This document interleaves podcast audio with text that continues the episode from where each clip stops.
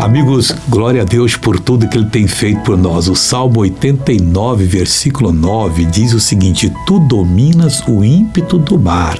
Quando as suas ondas se levantam, tu as fazes aquietar. O salmista estava olhando para o mar e falou de uma verdade. O mundo espiritual é comparado à água.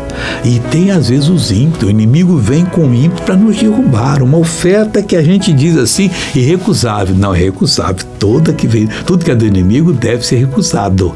Aí as ondas se levantam furiosamente, mas se nós somos de Deus, se nós orarmos, tudo vai se aquietar e nós vamos passar tranquilos e vamos vencer em nome do Senhor Jesus. É isso que Deus quer para a sua vida e Deus lhe fará ser essa pessoa abençoada. Você tem andado preocupado ultimamente? Acredite no sinal, firme-se na palavra, porque Deus está lhe levantando para você ser uma bênção em nome de Jesus. Agora eu quero orar com você, Pai. Eu suplico por essa pessoa, eu abençoo esse cidadão, cidadã, e mando que saia o mal da vida dessa pessoa, em nome de Jesus. E você diz: Obrigado, Senhor, e amém.